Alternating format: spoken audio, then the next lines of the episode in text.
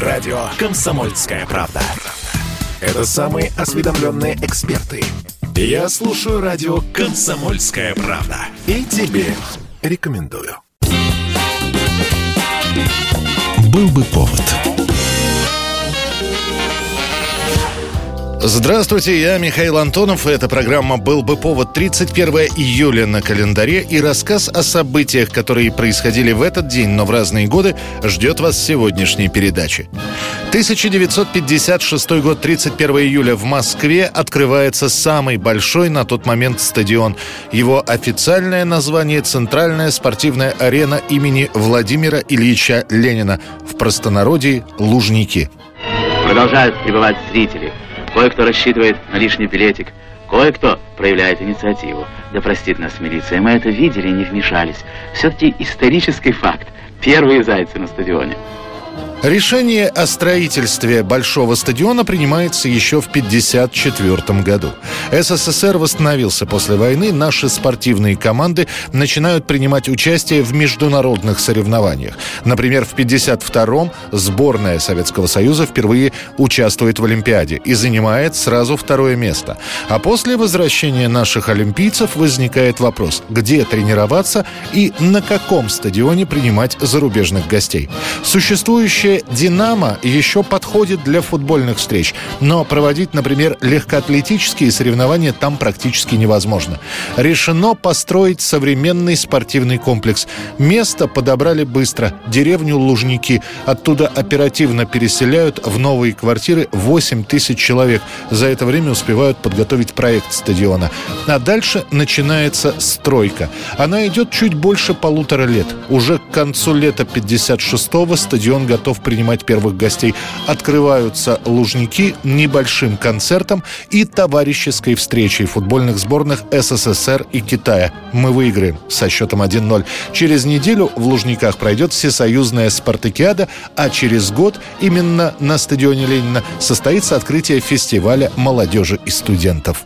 Прошедшая спартакиада показала силу и красоту советской молодежи, продемонстрировала ее бодрость и уверенность в своем будущем, ее горячую любовь к коммунистической партии, ее готовность к труду и достижению новых спортивных успехов во славу Родины.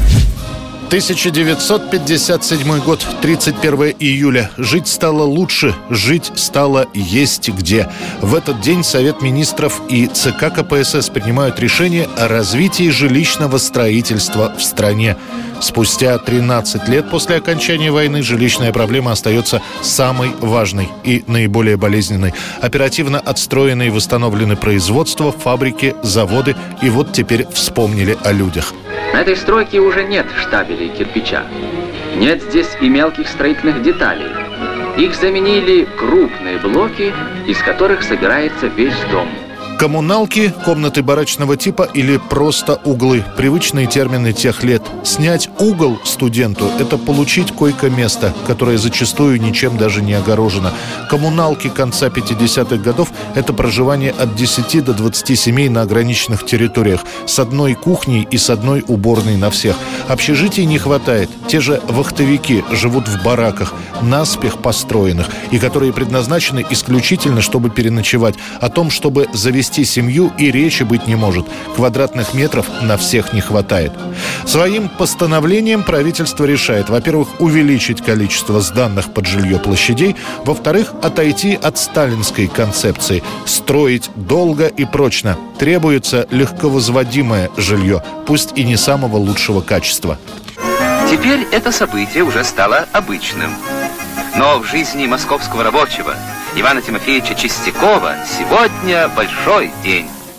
Начинается эра хрущевок. Малогабаритных, но зато отдельных квартир. Они появляются целыми районами в разных городах СССР. Хрущевки строят семиэтажными и более распространенными пятиэтажными сериями.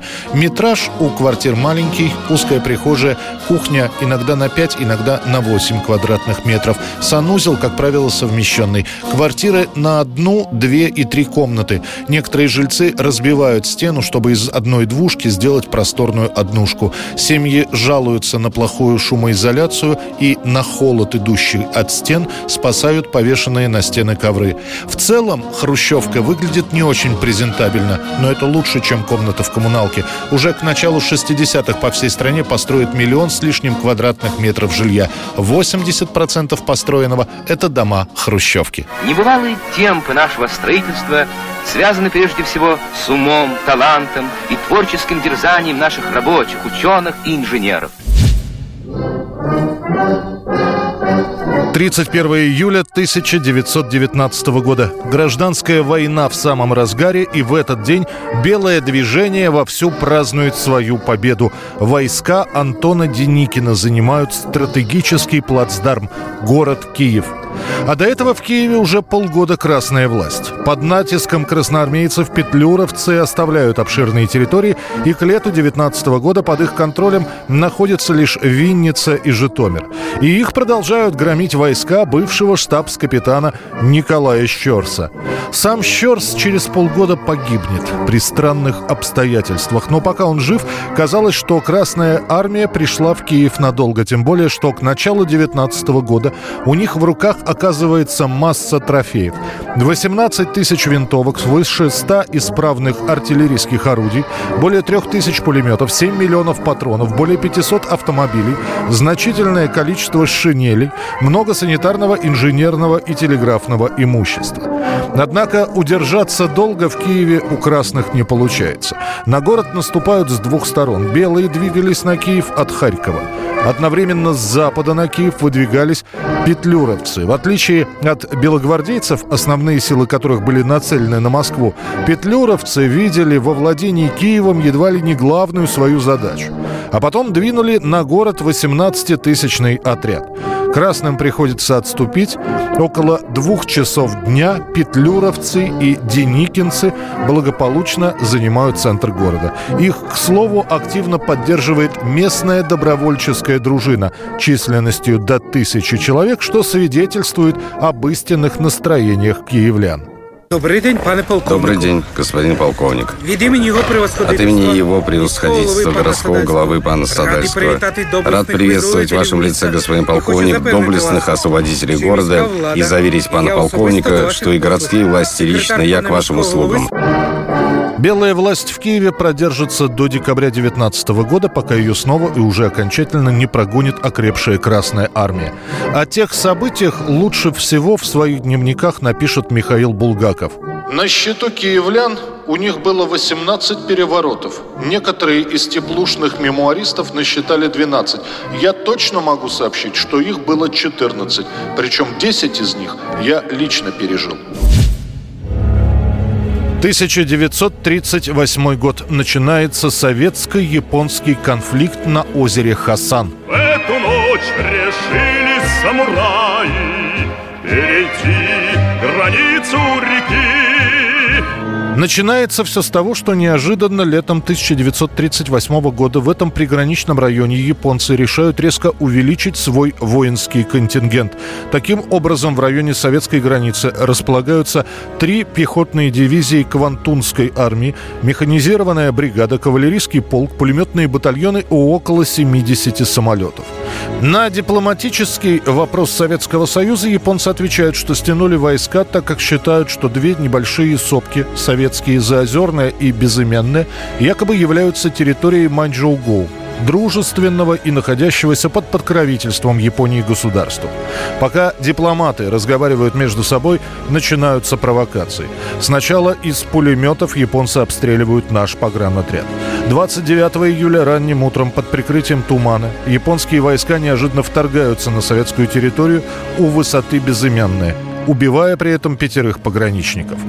Советское командование отправляет на подмогу солдат, но этому мешают и дожди, и полное отсутствие дорог, а японцы в этот момент начинают наступление. Лишь в начале августа подойдут войска под командованием Василия Блюхера. К тому времени японцы успеют построить и укрепления, и огневые точки. Лишь к середине месяца советскую территорию удастся освободить. 11 августа Последний японский солдат выброшен с советской территории. Победа. Мы заплатили за нее немалой ценой. Надо учиться вести современную войну. Учиться, пока еще есть время. Советские войска на озере Хасан потеряют убитыми 792 человека, ранено будет 7752 бойца. 1969 год. С 30 на 31 июля группа «Битлз» заканчивает запись песни «Come Together». Позже Джон Леннон скажет я просто сказал, вы знаете, аранжировки у меня нет, но вы же понимаете, что мне нужно. Думаю, песня получилась, потому что мы долго играли вместе. И я попросил, сыграйте что-нибудь в стиле фанк. И, кажется, задал темп, а они подхватили мелодию.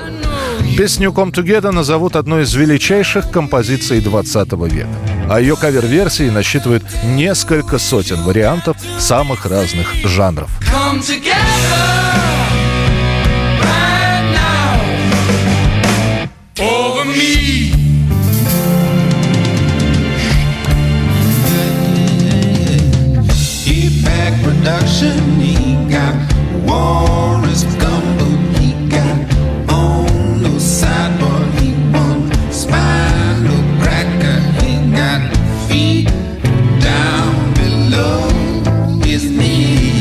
Это была программа «Был бы повод» и рассказ о событиях, которые происходили в этот день, 31 июля, но в разные годы.